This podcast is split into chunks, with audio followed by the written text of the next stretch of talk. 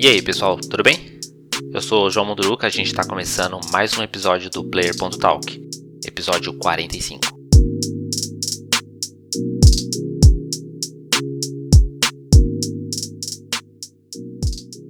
Um assunto muito falado nesta semana foi o acordo firmado entre Microsoft e Sega. Dia 1 de novembro, a Sega anunciou uma parceria com a Microsoft em uma estratégia chamada de Super Game. A Sega vai usar a estrutura da Azure, o sistema de nuvem da Microsoft, para procurar meios de inovar nas formas que os jogos são criados e pensados. As palavras-chave dessa iniciativa são global, online, comunidade e nos usos das grandes IPs, das propriedades intelectuais da SEGA. A SEGA tem grandes séries como Total War, como Persona, Yakuza e, claro, o Sonic. Né?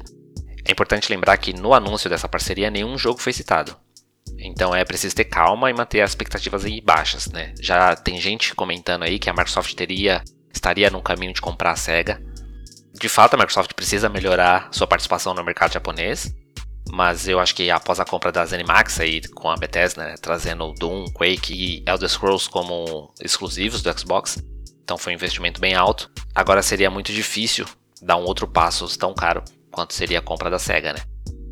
Pode ser que já um fruto dessa conversa aí entre dessa proximidade entre as duas empresas ou não. O novo jogo Total War Warhammer 3, o último título da trilogia aí, com lançamento previsto para 17 de fevereiro de 2022, ele já foi confirmado que chegará ao Xbox Game Pass para PC no dia do seu lançamento. Este acordo firmado agora, ele prevê um resultado só para 2026, então vamos esperar as coisas acontecerem.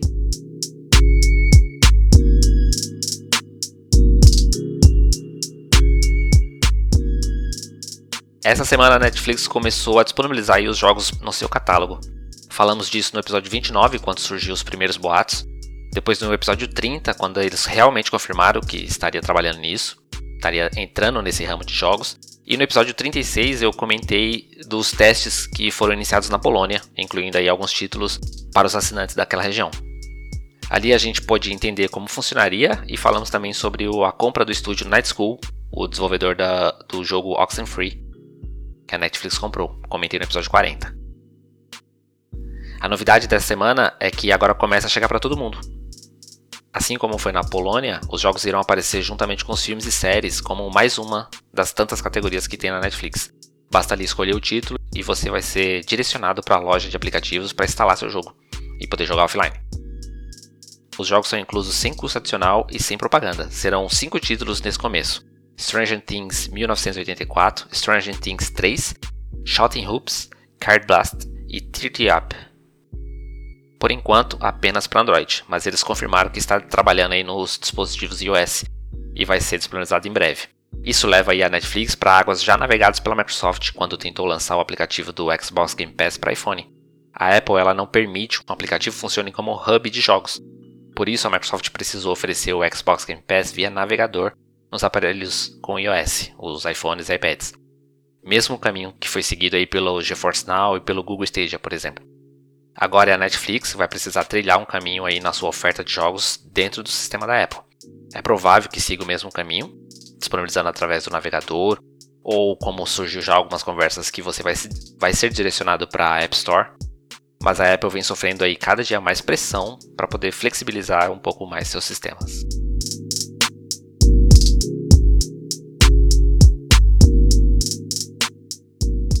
E agora no começo de novembro, a Nintendo revelou alguns números de vendas do Switch.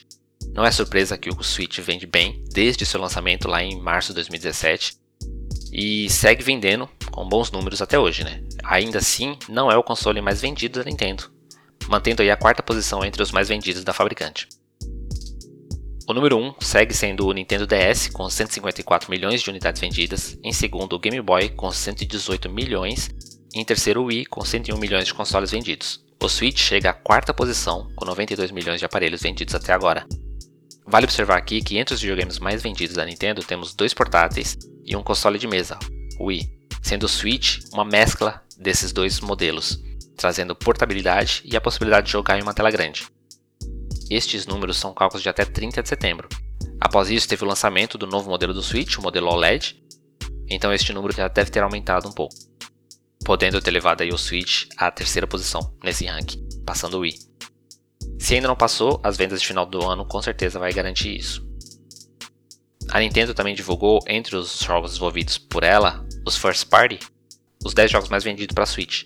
Em primeiro lugar, Mario Kart 8 Deluxe, o remaster do Wii U, com 38 milhões de unidades vendidas, aí chegando a pouco mais de um terço dos donos de Switch. Em segundo, Animal Crossing New Horizons, com 34 milhões, bem próximo. E em terceiro, Super Smash Bros. Ultimate, com 25 milhões de cópias. A lista segue com dois títulos Pokémon, tem Mario Odyssey, Mario Party, Splatoon 2 e até o Ring Fit Adventure.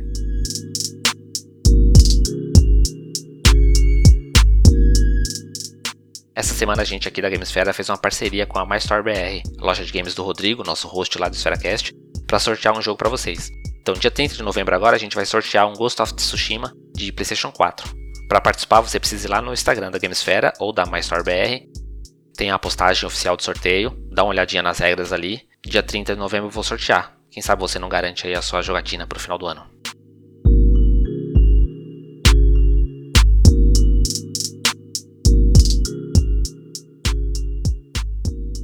E é isso por essa semana.